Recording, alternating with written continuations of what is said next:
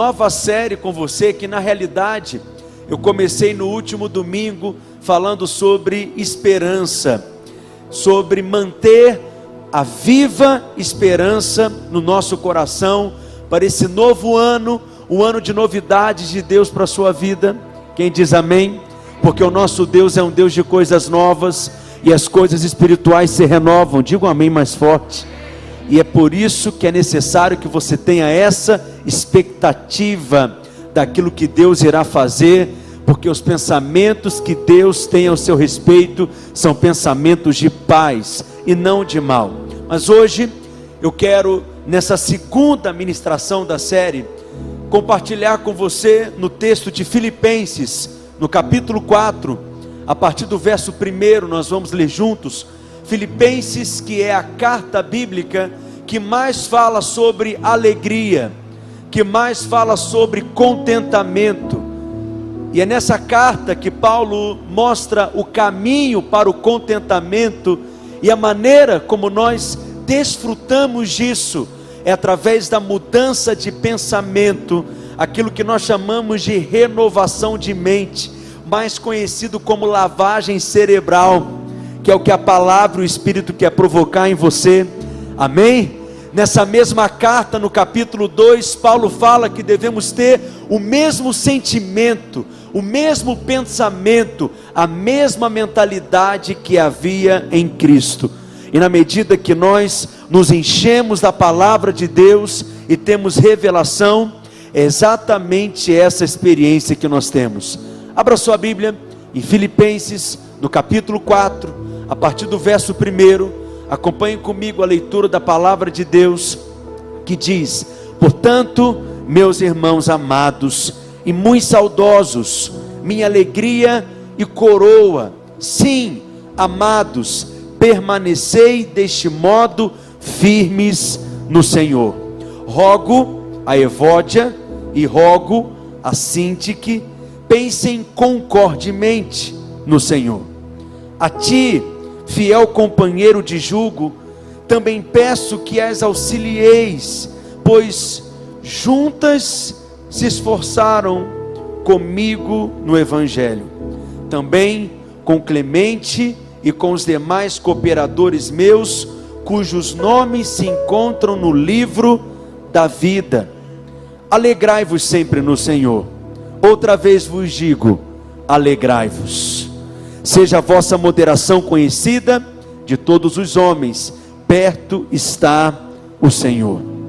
Não andeis ansiosos de coisa alguma, em tudo, porém, sejam conhecidas diante de Deus as vossas petições, pela oração e pela súplica, com ações de graças. E a paz de Deus, que excede todo entendimento, guardará o vosso coração e a vossa mente em Cristo Jesus. Finalmente, irmãos, tudo que é verdadeiro, tudo que é respeitável, tudo que é justo, tudo que é puro, tudo que é amável, tudo que é de boa fama, se alguma virtude há e se algum louvor existe, seja isso o que ocupe o vosso pensamento. Verso 9: O que também aprendestes e recebestes e ouvistes e vistes em mim, isto praticai, e o Deus da paz será convosco. Diga para o seu vizinho: Deus da paz, em 2022 será com você.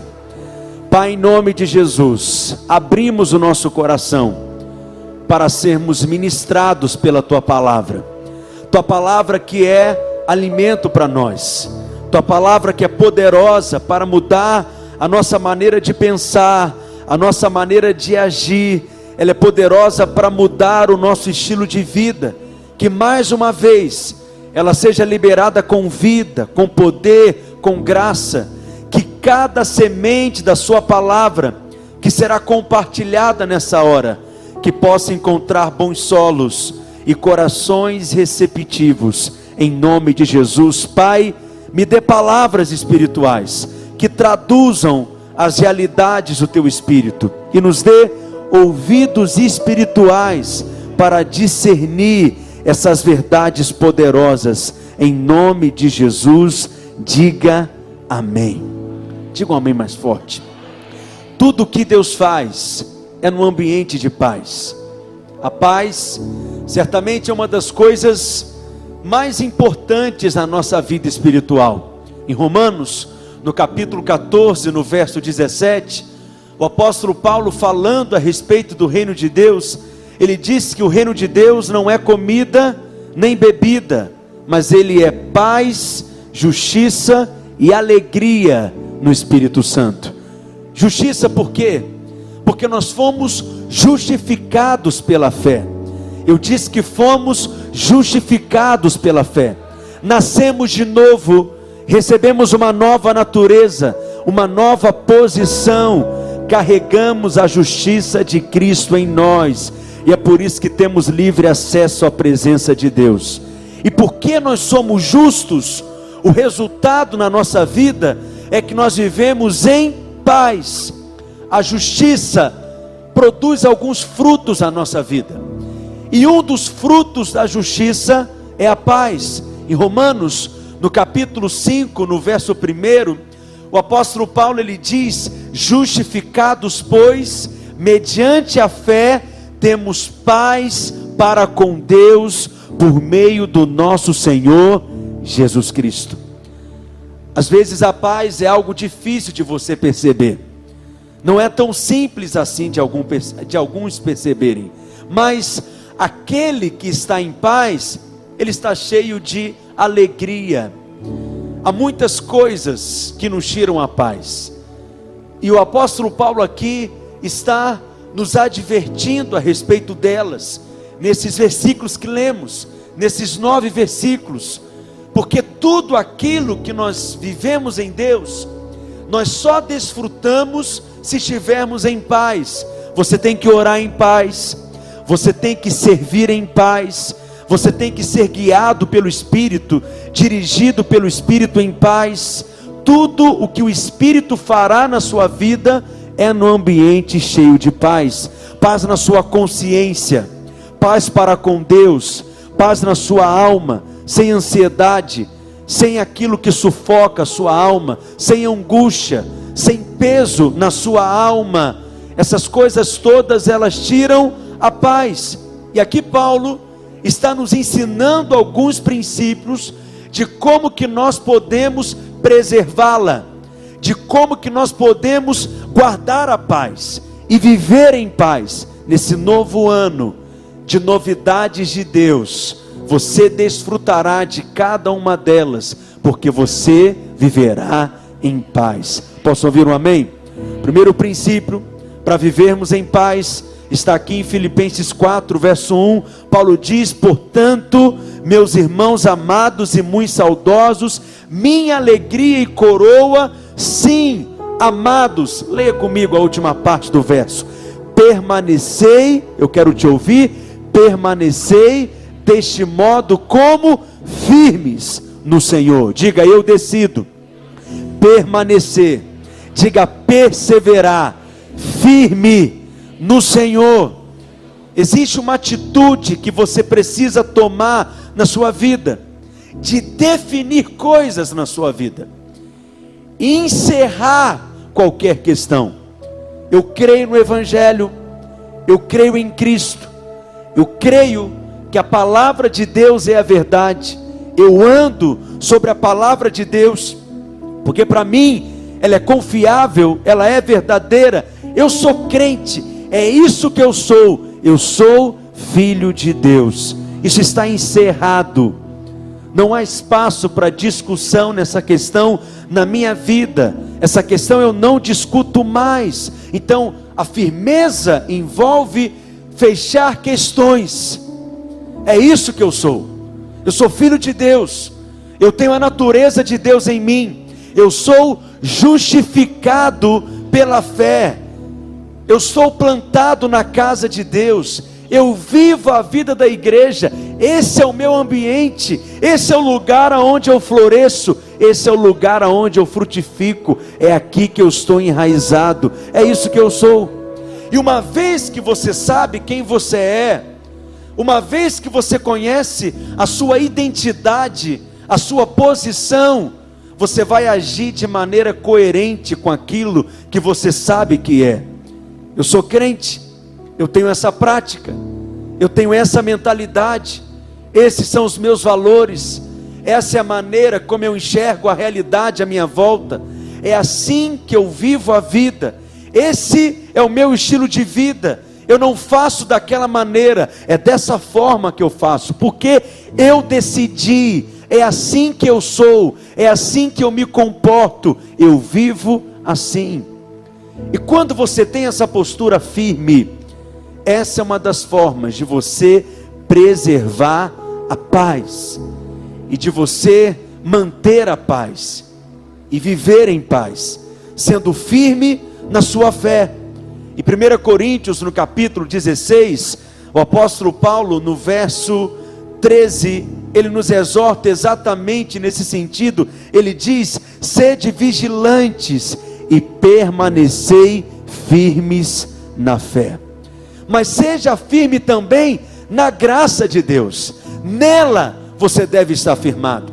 Voltando no texto de Romanos, no capítulo 5, no verso 1 e 2, acabamos de ler esse texto, o apóstolo Paulo nos exortando, ele escreve assim, Romanos 5, verso 1 e 2: Justificados, pois, mediante a fé, temos paz com Deus por meio de nosso Senhor Jesus Cristo, versículo 2: por intermédio de quem obtivemos e que igualmente acesso pela fé, leia bem forte, a esta graça na qual estamos firmes. Diga, eu estou firmado na graça de Deus. Diga, pela fé, eu tenho acesso à graça.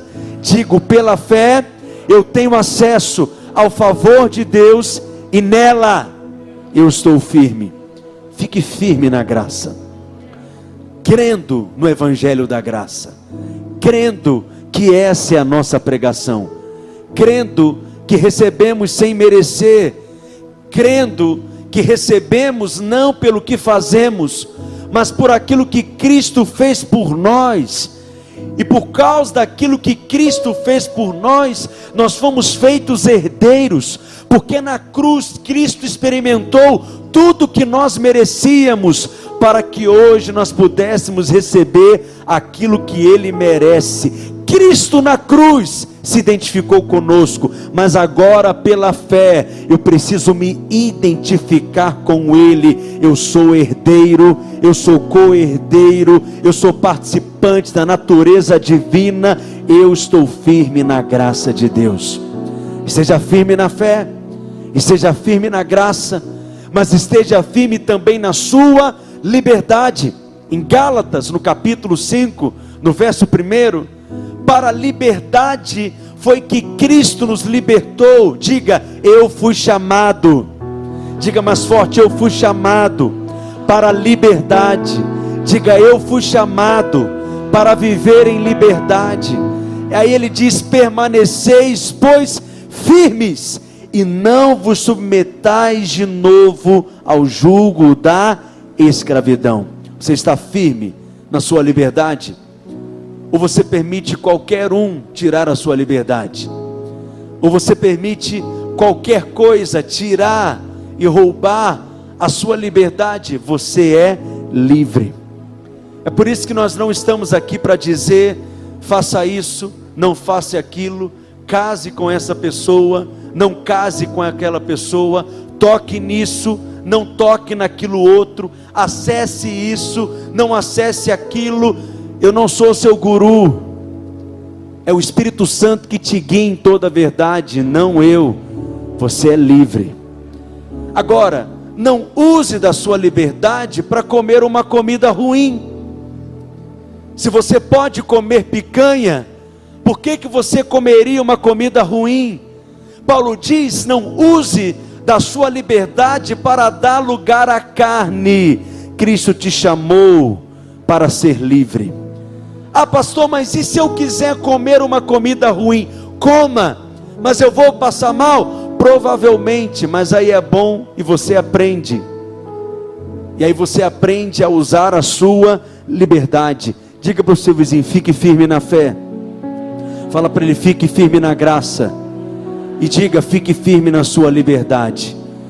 Para viver em paz, em primeiro lugar, fique firme. Segundo princípio, verso 2: Rogo a Evódia e rogo a Sintique, pensem concordemente no Senhor. Esse é o segundo princípio. Você que está anotando, para viver em paz, mantenha a concordância e mantenha a unidade. Essas duas mulheres, que nós lemos o nome delas aqui, Evódia e Sintique, eram duas líderes naquela igreja em Filipos. Elas participavam da liderança da igreja.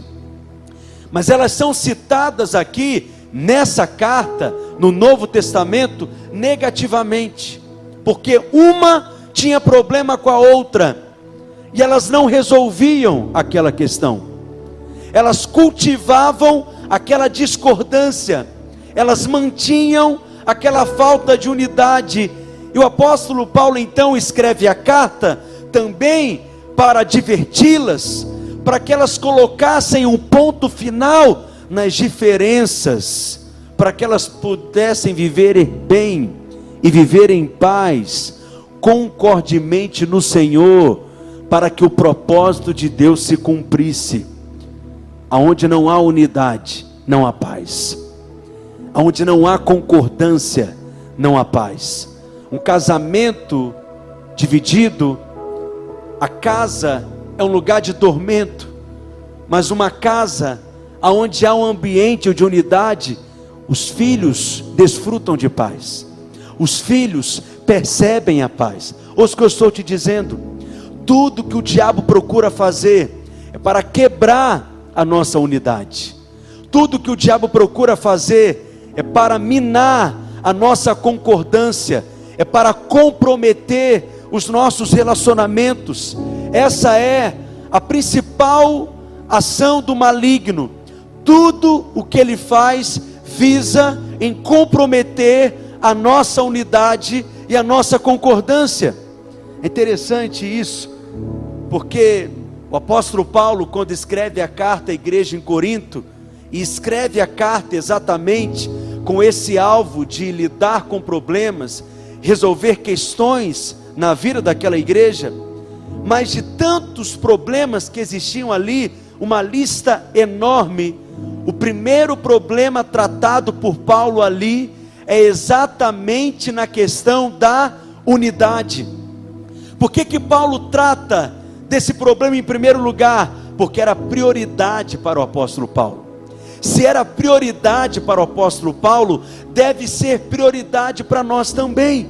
Mas por que que o diabo ataca tanto, e mina tanto e resiste tanto à nossa unidade? Porque sem unidade não há edificação. E sem edificação não há mover de Deus, e mover de Deus é aquilo que nós temos de mais precioso. Então, tudo que o diabo faz é para comprometer a unidade, é para nos separar, é para nos dividir, é para nos afastar. Tudo que o diabo faz é com esse propósito de que não haja o amém entre nós. Dizer amém é dizer eu concordo, assim seja, é o amém. Ele quer impedir que o amém seja uma realidade em nosso meio, porque quando nós dizemos amém, e nós estamos realmente, verdadeiramente em concordância, nós somos um em Cristo. Amém é um dos nomes de Jesus. E quando nós estamos em concordância, nós estamos no espírito dele. Mas em oposição à discordância, a Bíblia diz que Paulo roga. Rogar, como ele escreve aqui no verso 2, é implorar. Rogar é o mesmo que suplicar. Rogar é o mesmo que pedir de joelhos. Ele implora. Então veja a importância da concordância e da unidade no ambiente em oposição à experiência dessas duas líderes, Paulo escreve no verso 3: A ti fiel companheiro de jugo. Paulo está falando a respeito do pastor da igreja em Filipos. Também peço que as auxilies, pois juntas se esforçaram comigo no evangelho, também com Clemente, com os demais cooperadores meus, cujos nomes se encontram no livro da vida. Paulo está dizendo que o pastor da igreja em Filipe era o seu companheiro de jugo. O que, que significa essa expressão ser um companheiro de jugo? Paulo estava fazendo referência ao boi que trabalha para arar a terra. E o boi não faz isso individualmente, normalmente. Ele faz isso pelo menos com uma dupla uma canga é colocada sobre eles, para que eles possam então caminhar juntos, no mesmo passo, no mesmo compasso, no mesmo ritmo, puxando o arado, trabalhando na terra. Paulo está dizendo: nós somos como aqueles que colocaram a mão no arado. O boi não puxa o arado sozinho, tem que ser no mínimo dois, porque tem que haver concordância tem que haver unidade. Aonde não há concordância, o Espírito de Deus não age. Aonde não há concordância, o Espírito de Deus não move. É por isso que a unção que você recebe sozinho é uma, mas a oração que você, a unção que você recebe no ambiente onde há concordância e unidade, ela é potencializada. Mas esse deve ser o encargo de todos nós, não apenas de alguns. Todos nós devemos trabalhar para que a unidade do Espírito seja preservada entre nós. Todos nós devemos ter o encargo para que haja concordância entre nós. Nós, nós não edificamos essa obra através de competição, nós edificamos essa obra em unidade é em unidade, em concordância, que nós atingimos o alvo, o propósito. Não pode ter julgo desigual na obra de Deus. O que é isso? Essa é uma expressão muito comum usada pelos crentes, julgo desigual. Geralmente essa expressão é usada em relacionamentos, relacionamento entre um homem e uma mulher principalmente. O que é realmente uma realidade? Mas não deve haver julgo desigual apenas no relacionamento entre um homem e uma mulher, mas também um relacionamento entre sócios, por exemplo, ou nos nossos relacionamentos na vida da igreja, quando nós estamos edificando o ministério. Quando um boi está tentando arar junto com um cavalo, isso é julgo desigual. Quando um boi está tentando arar junto com o jumento, isso é jugo desigual, porque não funciona. Eles são animais de naturezas diferentes, eles possuem tamanhos diferentes, eles ocupam espaços diferentes, eles andam em um ritmo diferente. Dessa forma, o trabalho não será feito, por quê? Porque eles não estão em concordância no mesmo propósito não possuem a mesma mentalidade, a mesma maneira de enxergar as coisas. É por isso que relacionamentos aonde há julgo desigual não prosperam, não prevalecem, não frutificam, porque eles não estão olhando na mesma direção. Alguém está aprendendo alguma coisa aqui? Diga para o seu vizinho: é preciso caminhar em concordância para não quebrar a unidade Diga, porque quando a unidade é quebrada, a paz vai embora. Quando você vem num culto como esse, quem ama estar aqui? E quando você vem realmente aqui com o mesmo coração, com o mesmo propósito, quando nós estamos aqui no mesmo espírito, com a mesma natureza, o ambiente é leve. Nós desfrutamos desse lugar nós desfrutamos desse ambiente, nós somos fortalecidos, somos renovados, porque é um ambiente de paz. É por isso que você precisa zelar pela unidade em todas as esferas. No trabalho, às vezes, é um lugar onde não há muita unidade, mas você precisa zelar por ela, porque sem unidade não há paz, e aonde não há paz, não há prosperidade. Você tem que zelar pela unidade no seu trabalho, na sua casa, na sua célula, na vida da igreja, porque aonde há unidade e concordância, nós desfrutamos de paz. Avançando, no verso 4, o terceiro princípio para vivermos em paz, Paulo diz: alegrai-vos sempre no Senhor. E aí, em outras palavras, ele está dizendo: não, vocês não ouviram o que eu disse, ou vocês não leram o que eu acabei de ler. Outra vez vos digo: alegrai-vos. Esse versículo é uma ordem bíblica, não é uma sugestão, mas também não é um mandamento. Pastor, como assim? Qual que é a diferença entre ordem e mandamento? Eu vou te explicar. Mandamento é um conjunto de regras, só que é mais do que isso. Mandamento é base de relacionamento. O mandamento, se você não cumpre ele, se você não o segue, Deus não se relaciona com você, porque a aliança ela é quebrada. A lei, portanto, não é apenas um conjunto de regras. A lei é um sistema de relacionamento. Você obedece ao mandamento e Deus te diz: Eu vou te abençoar. Amém, meus irmãos? Se você não obedece, você estará longe de mim, você não estará debaixo da aliança, você quebrou a aliança, isso é lei, portanto você não será abençoado. Mas graças a Deus que nós não estamos mais debaixo da lei, estamos hoje debaixo da graça de Deus então aquilo que nos aproxima de Deus hoje não é mais o que nós fazemos, mas aquilo que nos aproxima dele é o que Cristo fez. Nós não confiamos nas nossas obras, nós confiamos na obra de Cristo. Alguém diz amém? Entendeu a diferença? Você não chega diante de Deus confiando em algo que você mesmo fez. Você chega confiando naquilo que Cristo fez.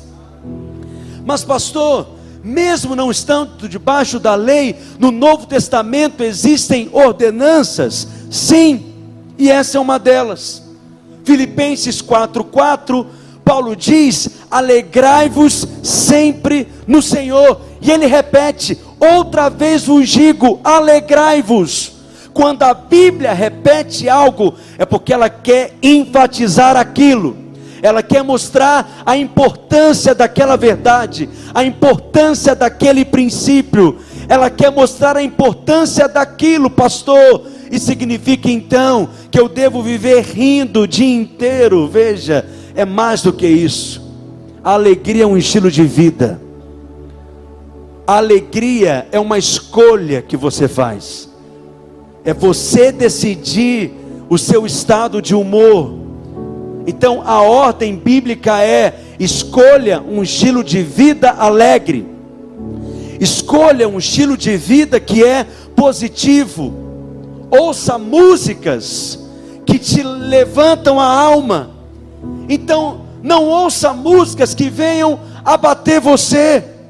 Leia coisas que são positivas e não leia coisas que são pessimistas, que te abatem que são cheias de incredulidade e negativismo. Quem está entendendo? Então, Paulo, em outras palavras, está dizendo: resolva viver alegre. Tem esse estilo de vida, de viver cheio de alegria, porque aonde tem paz tem alegria. Amém, meus irmãos? Se você não está alegre, é porque a paz já foi embora mas aquele que vive em paz, ele está transbordando da alegria de Deus, porque a nossa alegria não é a ausência de problemas, a nossa alegria não depende daquilo que está do lado de fora, não depende daquilo que está fora de nós. Nesse mundo, nós passamos por muitas aflições, nós cruzamos por vales escuros, nós atravessamos desertos, nós passamos por águas profundas mas alegria jamais nos falta, porque a nossa alegria é uma pessoa, a nossa alegria é Cristo. Diga: Cristo é a minha âncora. Mesmo que eu passe por tempestades, eu permanecerei firme. Diga: Cristo é a minha alegria. O verso 5, o quarto princípio para vivermos em paz, seja a vossa moderação conhecida de todos os homens. Porque perto está o Senhor. Outra coisa que tira a nossa paz é a falta de moderação. É gente desequilibrada, que exagera aonde não deveria exagerar. Muitas coisas na nossa vida é só uma questão de limites. Aquilo em até certo ponto é bom. Aquilo em até certa medida é bom, é apropriado, passando dali não é saudável mais. Tudo é com moderação. Nós exortamos com moderação. Amém. Nós frequentamos até a casa uns dos outros com moderação. Nós nos alegramos até com moderação. Diga para o seu vizinho: tudo é com moderação. Não, fala para ele: tudo tem que ser com moderação. Moderação também tem a ver com o controle do nosso temperamento. Nós não podemos ser explosivos, nós não podemos ser destemperados nós devemos manifestar domínio próprio, as nossas palavras precisam ser temperadas com sal, as nossas atitudes devem ser para edificar as pessoas, a maneira de como nós agimos deve ser para manifestar e expressar o caráter de Cristo. Mas sabe o que é interessante? Volta para o verso 5, por gentileza. É que essa palavra moderação aqui, no grego, o significado dela, na realidade, é não buscar justiça. Não buscar justiça. Como assim, pastor? É não ficar o tempo inteiro fazendo questão de justiça. Por que, que só eu cozinho nessa casa? Por que, que só eu limpo essa casa? Por que, que só eu pago essa conta? Por que, que só eu tenho que comprar pão e queijo na padaria? Não sei se quando você era criança era assim, mas eu tinha que ir na padaria pelo menos umas cinco vezes pela manhã todo dia, porque eu ia comprar um pão. Quando eu chegava com o pão, meus pais diziam: esqueci o leite. E lá vai eu voltar para comprar o leite. Quando eu chegava com o leite, acabei de ver que eu esqueci a manteiga. Alguém passou por esse trauma aqui na vida ou só eu?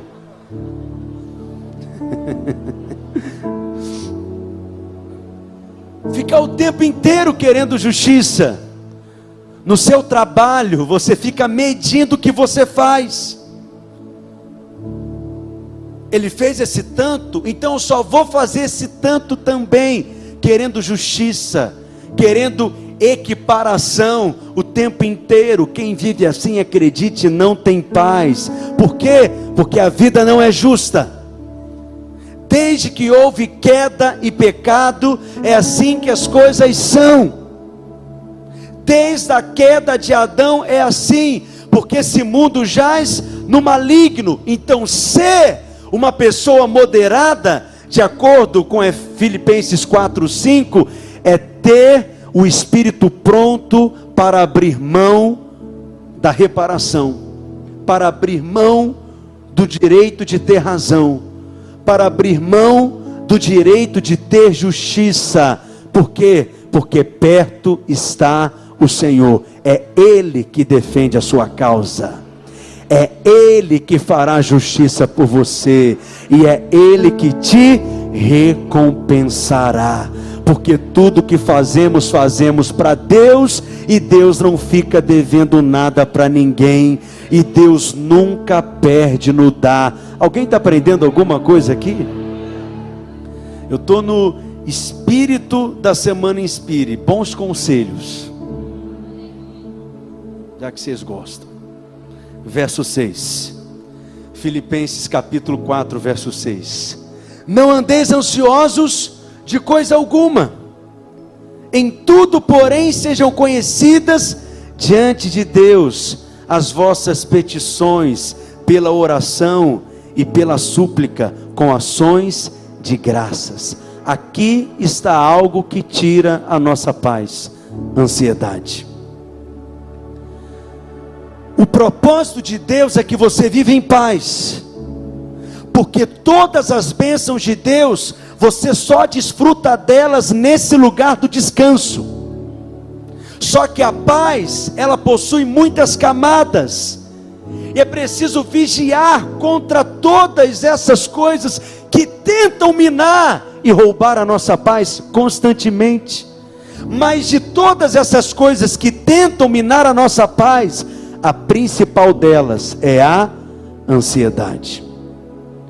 Ansiedade é uma doença. A ansiedade é a maior doença do século. De acordo com a Organização Mundial da Saúde, de 100% das pessoas que são internadas em hospitais, que passam por hospitais tomados por doenças, são vítimas de ansiedade. A população do planeta que mais sofre de ansiedade é a população brasileira, de acordo com a Organização Mundial da Saúde. A ansiedade é um pensamento errado. Ansiedade é ter um sentimento errado a respeito das pessoas, a respeito das circunstâncias, a respeito das coisas, a respeito daquilo que está à sua volta. A ansiedade é resultado de olharmos para os nossos problemas, ao invés de nós olharmos para Deus. A, a, ansiedade é resultado de relacionamentos que são quebrados. A ansiedade é resultado de relacionamentos desgastados, porque as pessoas têm maior capacidade de nos causar sofrimento do que as circunstâncias. Porque as pessoas têm a capacidade de roubar a nossa alegria, de roubar a nossa paz. A ansiedade é resultado de uma preocupação exagerada com aquelas coisas que são materiais. A ansiedade nos sufoca. A ansiedade rouba a nossa força. A ansiedade ela pesa a nossa alma. A ansiedade ela corrói a nossa energia. A, a ansiedade ela ela nos drena. A ansiedade ela nos impede de ouvir a Deus. A ansiedade é a incapacidade de crer que Deus está no controle de todas as coisas. O interessante é porque a palavra ansiedade no grego, o significado dessa palavra no grego é muito interessante. Significa mente dividida. Esse é o significado dessa palavra, dessa expressão ansiedade significa que a pessoa ela está com o pensamento e com a mente dela em dois lugares ao mesmo tempo, em dois lugares simultaneamente. O corpo está aqui, mas a cabeça está em outro lugar. Ninguém vive em paz assim. É por isso que ninguém vive em paz tomado de ansiedade. Deus só libera a bênção se você estiver inteiramente presente só desfruta de um culto, eu creio, cada culto tem que ser para nós uma conferência, mas você só desfruta dele quando você vem para cá inteiro. Faça o teste, perceba a diferença na sua vida. Quando você vem para cá realmente inteiro, disposto, aberto, receptivo, cheio de expectativa, você recebe de uma maneira diferente, porque Deus só libera a bênção se você estiver totalmente presente. Você está aqui com o seu corpo presente. Mas se toda a sua atenção e todo o seu foco não estiver aqui, você não desfruta. Se eu estou aqui, por exemplo, pregando, ministrando, e eu não colocar aqui toda a minha energia, toda a minha atenção, todo o meu foco nisso que eu estou fazendo, nesse momento, a graça de Deus não fluirá. Se você está sentado aqui, de corpo presente, mas está preocupado com um pote de feijão que você esqueceu de descongelar para almoçar amanhã, é melhor você ir para casa e resolver o problema do que permanecer aqui. Porque essa reunião não fará diferença nenhuma na sua vida. Você só recebe se você estiver de corpo presente, mas se a sua mente e o seu coração estiver no mesmo lugar, com a mesma intensidade, aquele que tem a mente dividida perde a paz sempre. Então decida o lugar onde você está e viver aquela experiência inteiramente. Isso é resultado de uma decisão, mas isso é resultado também de uma disciplina. E acredite, isso traz paz e descanso para a sua alma. Cadê as mulheres aqui? Com muito amor e carinho eu falo para você que as mulheres normalmente elas possuem a fama de serem multitarefa, conseguem fazer várias coisas ao mesmo tempo, simultaneamente, mas isso é ilusão. Isso é algo só que tira a sua paz. Isso é só é algo que rouba a sua energia. Viva cada coisa no seu tempo. Porque isso produz desconcentração, isso tira a sua paz, isso produz acidentes, até mortes. Viva cada momento intensamente. Seja alguém que se concentre em uma coisa de cada vez. Por que, que é tão importante você ter clareza disso? Porque a maneira de como nós somos guiados pelo Espírito Santo é pela paz. Só que a paz é algo que nós não esperamos sentir. A paz é algo que nós não nos esforçamos para sentir. A paz, nós vivemos nela. A vida cristã normal é uma vida cheia de paz. Amém, meus irmãos? Então você vive na paz. E quando Deus quer falar com você, ou chamar a sua atenção a respeito de algo, o que, que ele faz? Ele tira a paz. Preste atenção no que eu estou te ensinando. Nós não oramos dizendo, Deus, se essa for a tua vontade, me dê paz. Nós não buscamos sentir a paz, nós vivemos na paz. Mas quando algo está fora da vontade de Deus, o que, que Ele fará? Ele vai tirar a paz. E quando Ele tira a paz, você pergunta para Ele, Espírito Santo, o que não está em linha com a tua vontade? o que não está em linha com o seu propósito. Me mostra, me revela, e ele vai falar com você. Em Colossenses, no capítulo 13, no verso 15, Paulo diz: Seja a paz de Cristo o árbitro do vosso coração, ou seja, que a paz seja o juiz que decide, que resolve qualquer questão. Então, é como no jogo de futebol enquanto a partida está caminhando bem, a bola está rolando, ninguém percebe o juiz. Enquanto a partida está caminhando bem, o juiz não apita nada. Mas na hora que acontece de errado alguma coisa na partida, o que que o juiz faz imediatamente naquele tempo? Ele apita para a bola e todos então voltam a sua atenção para o juiz, para perceber o que ele vai falar, qual que é a direção que o juiz vai dar, qual que é a orientação que ele vai trazer. Veja, mas é no momento em que ele apita. Mas antes do juiz apitar, você nem olha para ele. Você nem fica prestando atenção nele.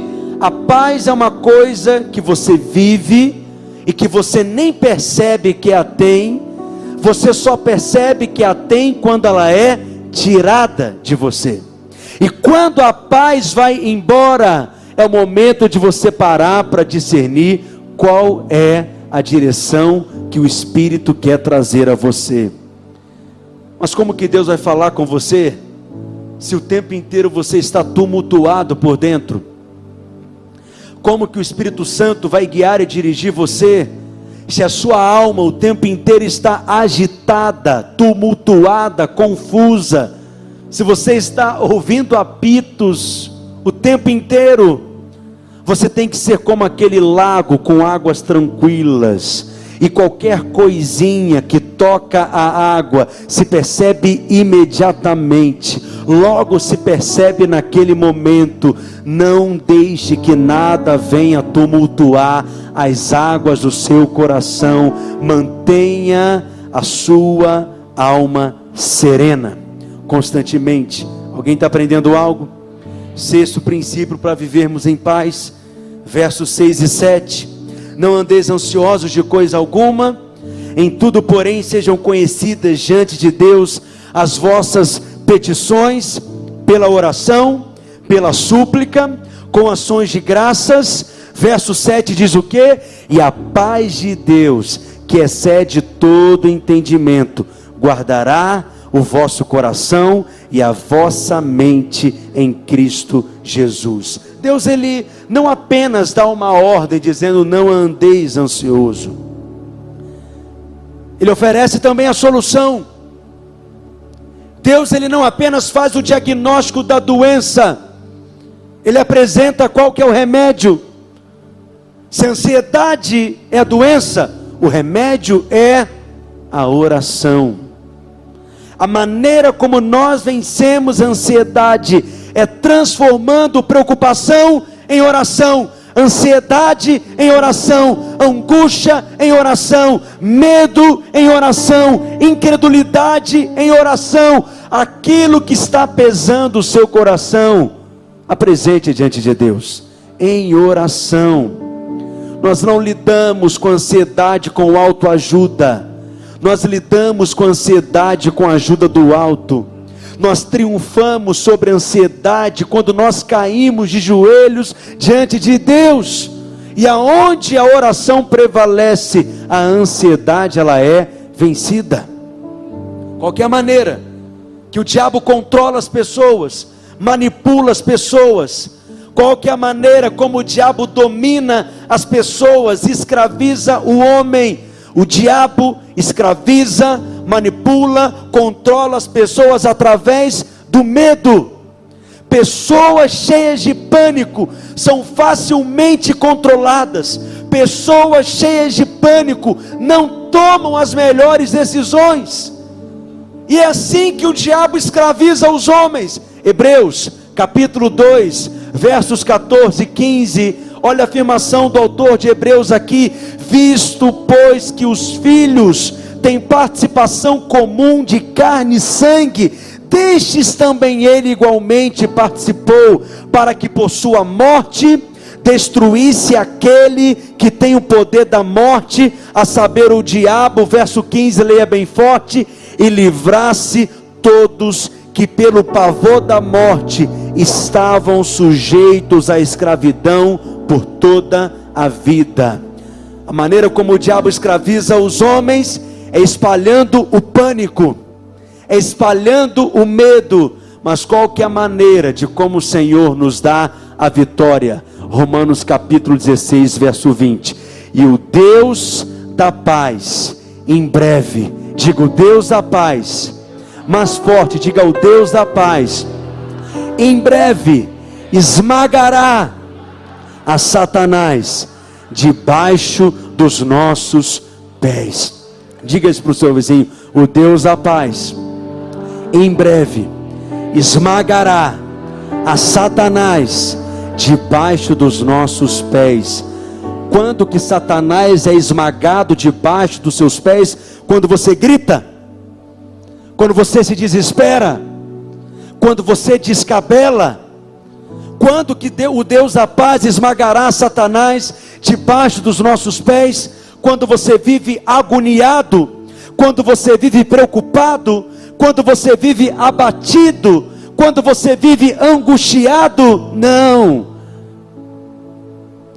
O Deus da paz, quando ele entra no seu ambiente, quando a paz dele enche o seu coração e a sua mente, é isso que te faz pisar sobre a cabeça do diabo, porque a maneira como o diabo tenta governar você, controlar você é pelo medo, mas quando Deus da paz enche o seu coração, é nesse momento que você pisa sobre a cabeça do diabo. Amém, meus irmãos? O nosso Deus é o Deus da paz. O diabo governa pelo medo. É assim que as coisas funcionam no mundo espiritual. É por isso que você tem que tomar cuidado com o seu ambiente e guardar o seu ambiente, porque o ambiente é tudo para nós. O ambiente determinará o quanto você florescerá, frutificará. O ambiente é mais importante do que qualquer coisa. Pastor, como que eu posso guardar o meu ambiente?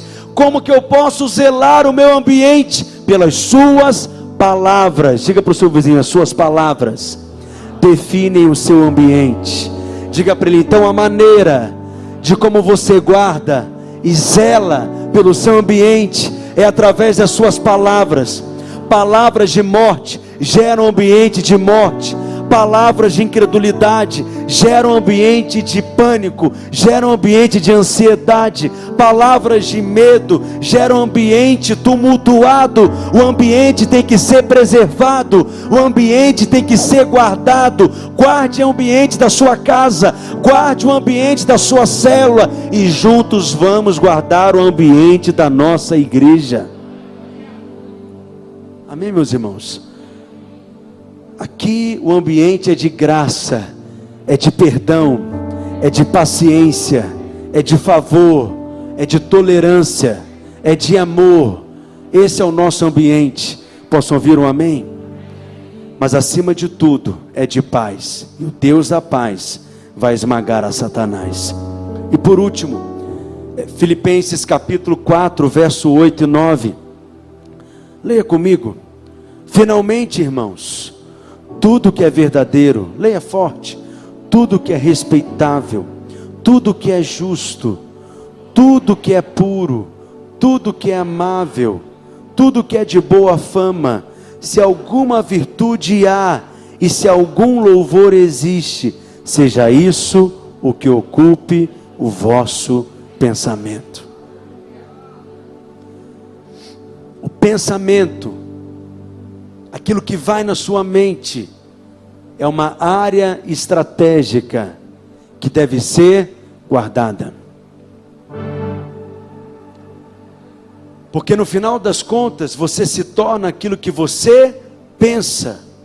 O homem é aquilo que ele pensa. E as nossas maiores batalhas são travadas no campo da mente, nessa trincheira a guerra é ganha ou a guerra é perdida. E aí que Paulo está nos ensinando a fechar todos os portais da nossa mente para aquilo que é vil e abrir as janelas da nossa mente para aquilo que é santo, para aquilo que é puro, para aquilo que é louvável, para aquilo que é de boa fama, para aquilo que é justo, para aquilo que é amável. Preste atenção. Aquilo que cremos define o nosso comportamento.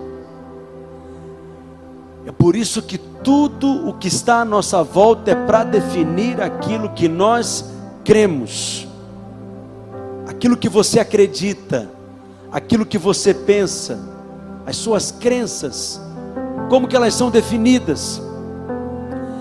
Elas são definidas pelos livros que você escolhe ler. Elas são definidas pelos programas que você escolhe assistir na televisão. As suas crenças são definidas pelas pessoas que você escolhe ouvir. As suas crenças são definidas por aqueles que você permite que estejam à sua volta. As suas crenças são definidas pelas redes sociais, pelas palestras que você assiste, pelas pregações. Tudo o que está à sua volta tem o objetivo de te levar a ter crenças. Em todo tempo, crenças estão sendo transmitidas, crenças estão sendo compartilhadas e transferidas a você. Só que em forma de pensamentos. Porque nós pensamos em forma de imagens. E quando nós falamos, nós traduzimos aquelas imagens em palavras. Mas nós pensamos em forma de imagens. As palavras têm poder. É por isso que o diabo sabe que tudo começa onde? Na mente. E aqui Paulo coloca o crivo. Qual que é o crivo? Volta para o verso 8, por gentileza. É verdadeiro? Ou seja, é real? ou é falso, ou é fake, está em linha com a verdade da palavra de Deus. Qual que é o crivo? É respeitável? Você pode compartilhar aquilo com tranquilidade, é algo respeitável, porque se não é, então não pense. Ah, pastor, mas como assim? Como que eu vou controlar os meus pensamentos? Eu não consigo controlar os meus pensamentos? Claro que consegue. Você é alguém saudável. É como aquele ditado antigo que diz: você não pode impedir que um pássaro voe sobre a sua cabeça, mas você pode impedir que ele forme um ninho sobre a sua cabeça. Você não pode impedir que pensamentos venham na sua mente, mas você pode escolher não falar sobre eles. E você pode escolher não permitir que eles se tornem uma fortaleza na sua mente. Tudo que entra na sua mente e fica dentro de você, em algum momento vai gerar em você um comportamento. Por isso que a pornografia é algo tão doentio. Porque se você encher a sua mente com pornografia, que aparentemente parece que é algo inofensivo, se a sua mente se encher daquilo, em algum momento aquilo vai querer se tornar uma ação, porque você vai se ver fazendo aquilo. Quem está entendendo o que eu estou dizendo? Então, esse é o crivo: é justo, é puro, é amável, é de boa fama, é virtuoso, é algo que pode ser louvado é algo que pode ser elogiado. Seja isso o que ocupe o vosso pensamento. Posso ouvir um amém? Quantos foram abençoados nessa noite? Quantos querem viver em paz? Quantos aprenderam aqui bons conselhos da palavra de Deus? E são bons conselhos mesmo, porque são as últimas recomendações do apóstolo Paulo para essa igreja que ele amava profundamente, que ele chega a afirmar que era sua alegria, que era sua coroa. Fique de pé no seu lugar. Quantos querem ir para casa guardando a paz? E quantos querem viver em paz? Então coloque a mão sobre o ombro dessa pessoa que está do seu lado. Ore por ele agora, quebrando na vida dessa pessoa toda seta maligna que tenta roubar a paz. Levante a sua voz de oração agora. Ore pelo seu irmão, pela sua irmã agora, com todo o seu coração, em nome de Jesus.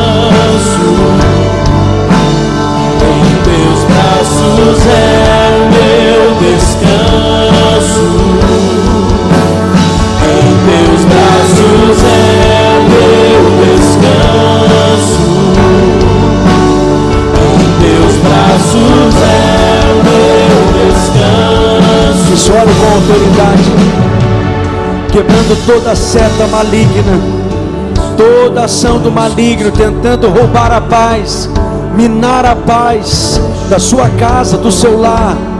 Continue orando pelo seu irmão em nome de Jesus. Deixa o Espírito Santo te mover, te conduzir, te direcionar em oração nessa hora. Em nome de Jesus. Em nome de Jesus. Aleluia. Passar pelo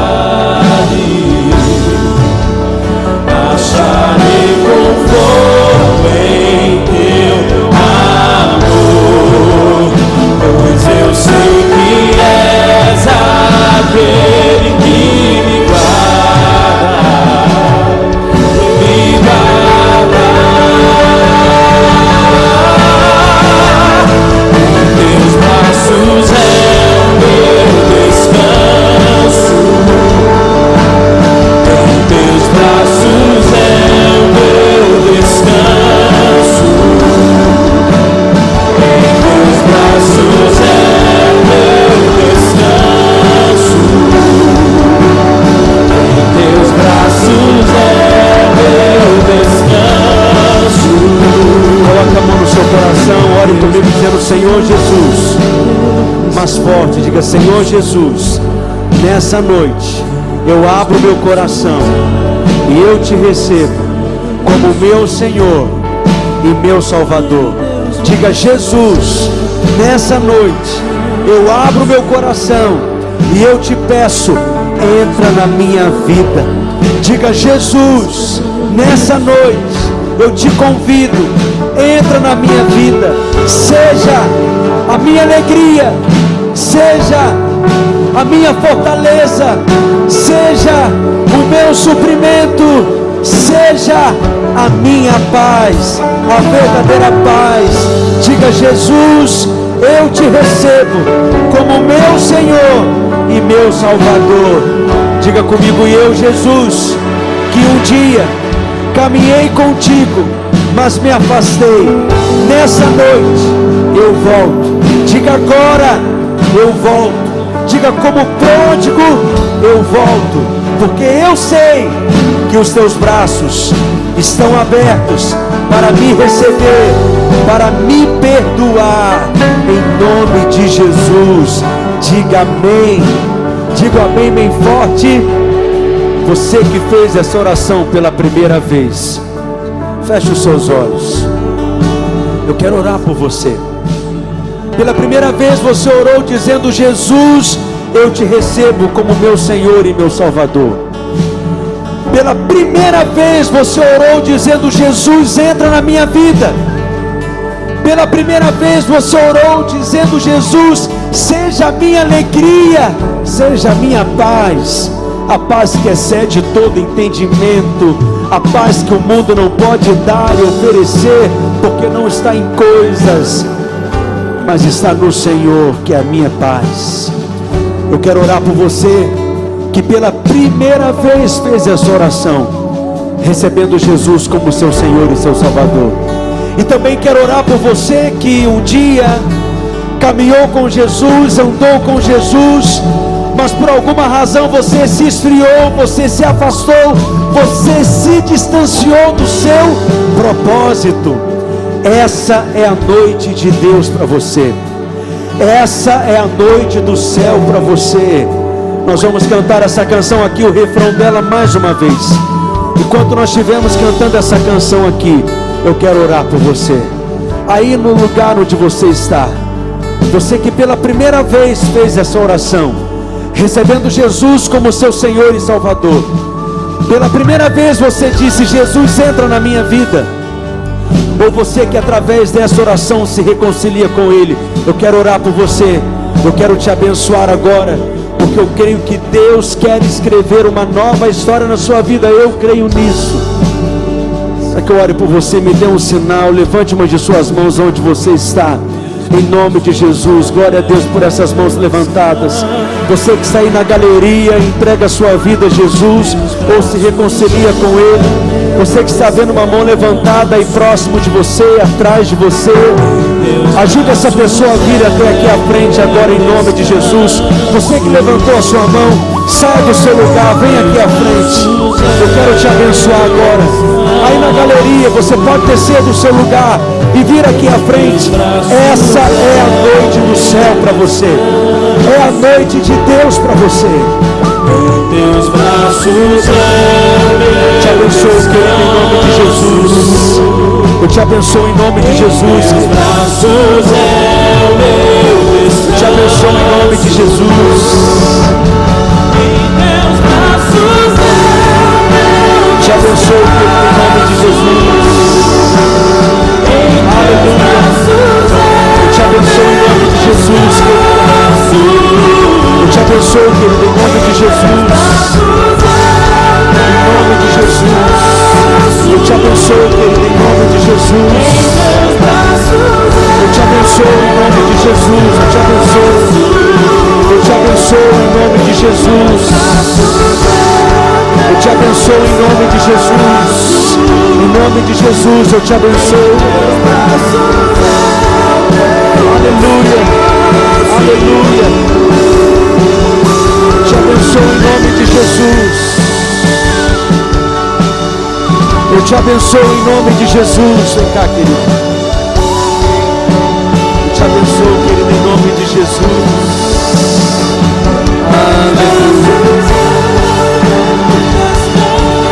Você que saiu do seu lugar e sabe que o seu lugar não é aí onde você está, mas é aqui à frente. Saia do seu lugar nessa hora, porque essa é a noite de Deus para você. Glória a Deus pela sua vida, querido. Eu te abençoo em nome de Jesus. Em nome de Jesus. Aleluia. Estenda suas mãos para cá. Você que está aqui na frente, olhe para mim por algum instante. Essa foi a oração mais importante de toda a sua vida. Através dessa oração que você acabou de fazer, o seu destino eterno foi mudado para sempre, completamente. Aquilo que tirava a sua paz, roubava a sua alegria, Jesus hoje está triunfando sobre essa tristeza e sobre essa angústia, está trazendo um novo sentido, um novo propósito para a sua vida, Ele está trazendo cor para a sua existência. Que a paz de Cristo possa inundar o seu coração e a sua mente. Você voltará para sua casa nessa noite como se você estivesse andando, pisando em nuvens. Seu coração vai transbordar de alegria nessa noite, em nome de Jesus. Estenda suas mãos para cá, como igreja, Senhor, nós oramos. E declaramos que todos os planos do maligno contra essas vidas, contra esses corações, são cancelados e desligados agora em nome de Jesus. Nós desligamos agora esses corações do império das trevas e ligamos cada um deles no teu reino agora. E Satanás, eu te dou uma ordem na autoridade do nome de Jesus. Tira suas mãos sujas da mente dessas pessoas agora. E eu declaro que os seus planos contra a vida delas são cancelados, são frustrados, são desligados agora em nome de Jesus.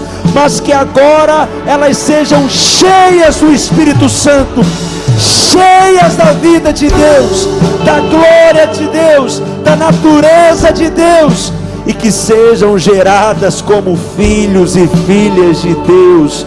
Nós abençoamos e declaramos que florescerão, frutificarão e caminharão na presença de Deus, firmes e inabaláveis, em nome de Jesus. Diga amém no seu lugar. Digo amém bem forte. Olhe para mim, você que está aqui à frente. A Bíblia diz que quando um pecador se arrepende dos seus pecados, há uma festa no céu. E essa igreja está conectada com o céu. Portanto, se o céu está fazendo uma festa para vocês agora, nós faremos uma festa para vocês também. Eu vou contar até três, e quando eu falar três, vocês poderão virar para trás e vocês conhecerão a nova família de vocês. Amém? Estão preparados? Estão todos comigo com as lá em cima bem forte, vai! Um, três, pode virar, sejam bem-vindos! Uh! Vamos aplaudir-nos bem forte!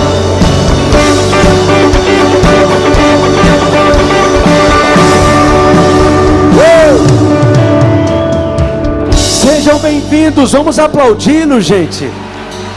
Em nome de Jesus, filhos nasceram na casa de Deus. Os nossos pastores e voluntários estão com as mãos levantadas, formando um corredor agora. Nós temos um presente muito especial que nós queremos entregar a vocês. Vocês podem ser acompanhados agora seguindo esse corredor. Por gentileza, podem seguir aí em frente. Vamos aplaudi-los bem forte com mais alegria e animação. Uhul! Aleluia! Deus é Deus de coisas novas. E novos destinos e propósitos foram gerados nessa noite. Amém? Deus é o Deus de novos começos e novas oportunidades. Graças a Deus por isso. Quem foi edificado nessa noite? Quem vai viver em paz, guardar a paz, preservar a paz firmes no Senhor, mantendo a unidade, com moderação, se alegrando no Senhor. Alguém diz amém? E vencendo toda ansiedade com oração, e guardando a nossa mente, passando pelo crivo da palavra de Deus, pensando apenas naquilo que é puro, santo, amável, justo, de boa fama, elogiável, louva, louvável seja isso que ocupe o seu pensamento.